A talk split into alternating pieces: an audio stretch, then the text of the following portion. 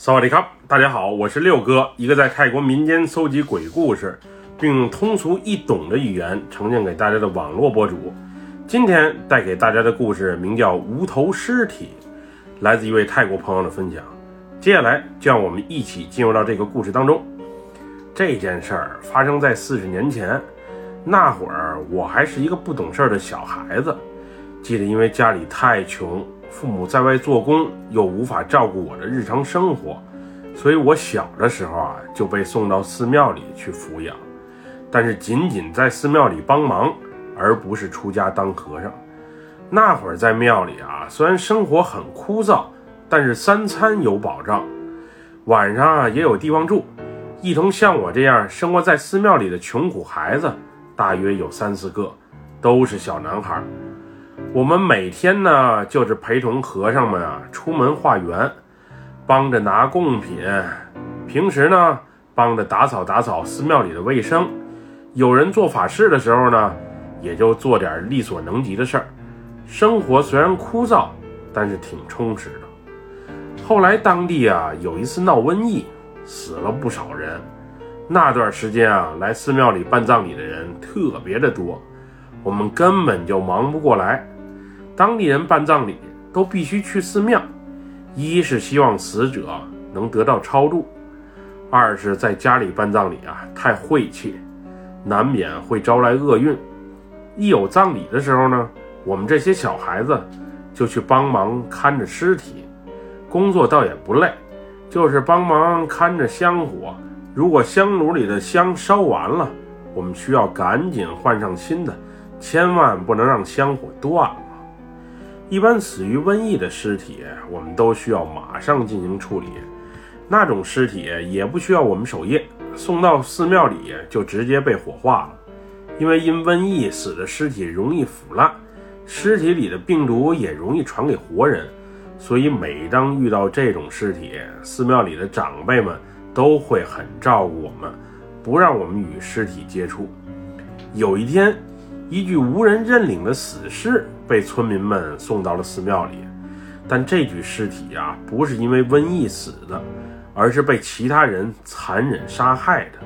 尸体完全变了形，头颅被割掉了，脊椎骨啊直接露了出来，并且还从里面渗着血水儿。尸体满身都是被利器砍伤的痕迹，特别的恐怖。虽然尸体我们常见。不过伤痕这么多、这么惨的，还真是头一回。据当地村民说，尸体是在路边的河沟旁被找到了，但是只看到身子，而没发现死者的头颅。估计头颅被人扔进河沟里了吧？村民们也害怕，只是把身子给抬到了寺庙里，而且没人敢下河去捞头颅。另外啊，河水啊也挺湍急。头颅也不一定飘到哪儿去了。那晚师傅让我守夜，我虽然很不情愿，但也无法拒绝。不过我不是一个人守夜，而是有个小伙伴一起。尸体送过来的时候，我看了一眼之后，就感觉身体啊不是很舒服，感觉自己呀好像是要发烧似的。一般尸体送到寺庙里啊，都先会放到棺材里。并盖块白布，然后在火葬处理。但是这具无头尸，师傅却让敞开放，连白布都不用盖。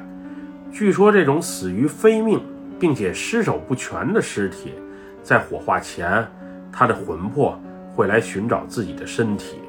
如果白布盖了，放进棺材里了，他就会找不到自己的身体，而永久变为厉鬼的。当时寺庙里的师傅啊，还给我和小伙伴每人一根白绳，让我们系到脖子上，保佑我们不被脏东西侵扰。师傅还告诫我们，如果看到了什么不寻常的邪物，千万不要尖叫，更不要逃跑。只要香火不断，一般情况下是不会有什么不好的事儿发生的。那天晚上守夜的只有我和我的小伙伴。所谓守夜的灵堂，其实就是一个白色大帐篷，四面还透着风。记得那晚啊，风还挺大，香油灯的火苗啊都被吹得摇来摇去。头半夜还没事儿，后半夜的时候，我朋友感觉肚子啊不舒服，实在不能忍了，于是就去寺庙大殿旁的厕所了。那天中午有在庙里做法事、宴请宾客吃饭呢，我们虽然没能上桌，但是剩下来的吃的不少。他当时没少吃，冷的热的一顿招呼，估计肚子是吃坏了。那会儿啊，我也有些难受，不过不是闹肚子，而是全身感觉发热，还特别的犯困。原本我们俩人守夜还能聊聊天儿。他这一去厕所，半天还没回来，我一人呆着呆着，就不知不觉的睡着了。睡了不知多久，我突然听见寺庙里的狗开始狂叫，我也迷迷糊糊的醒了。我一看，小伙伴咋还没回来？心里啊还不免埋怨他，把我一个人扔在这里，实在是太不地道。因为当时村里啊还没通电。所以寺庙里啊，一到夜里就特别的昏暗。虽然在守夜的帐篷里有两盏香油灯，但是也管不了多大的用，只能借助着月光来看清周围的环境。因为夜里一个人守夜，天气还特别的凉，所以当时的我是又恐惧又难受，心里啊默默期盼着小伙伴啊能赶紧回来。免得遇到什么吓人的事儿，我自己没法处理。不过越是怕什么，什么还就越来。正当我四处乱瞅的时候，我突然发现远处有个圆圆的东西正在朝我这个方向飘过来，而且还是越来越近。此时寺庙里的狗也是越叫越响，我心里当时还琢磨，那到底是啥呀？是什么东西在飘？直到那东西飘到我视线范围内的七八米处，我才猛然发现，那是一个湿漉漉的人头。当时的我啊，是被吓着了。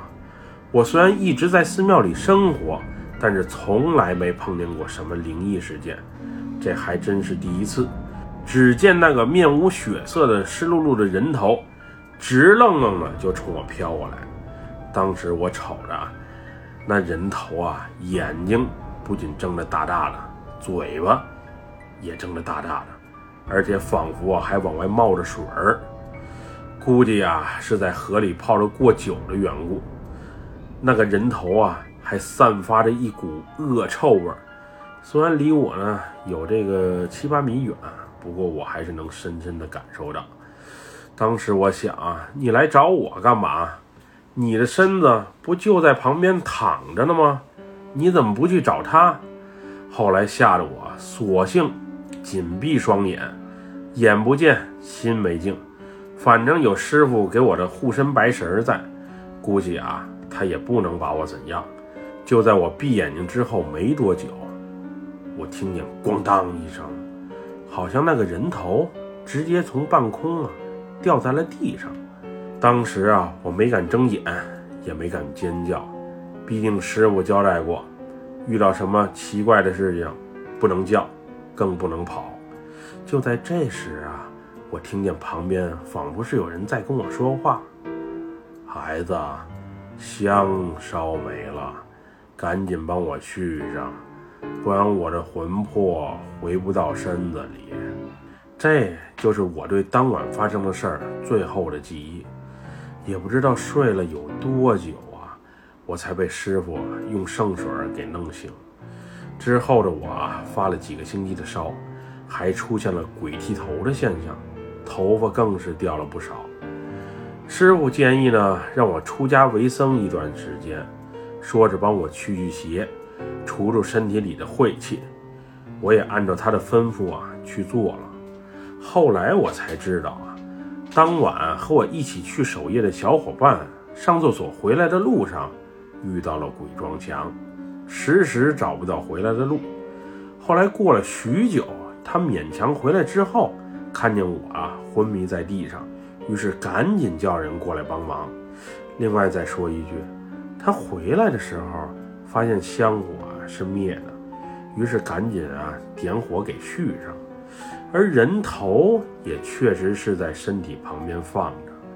至于是有人捞着人头后放到了这里，还是人头自己找到了这里，那就不得而知了。本期故事就分享到这里，喜欢六哥故事的朋友，别忘了点赞和关注哟。咱们下期节目再见，么么哒，拜拜，萨瓦迪卡。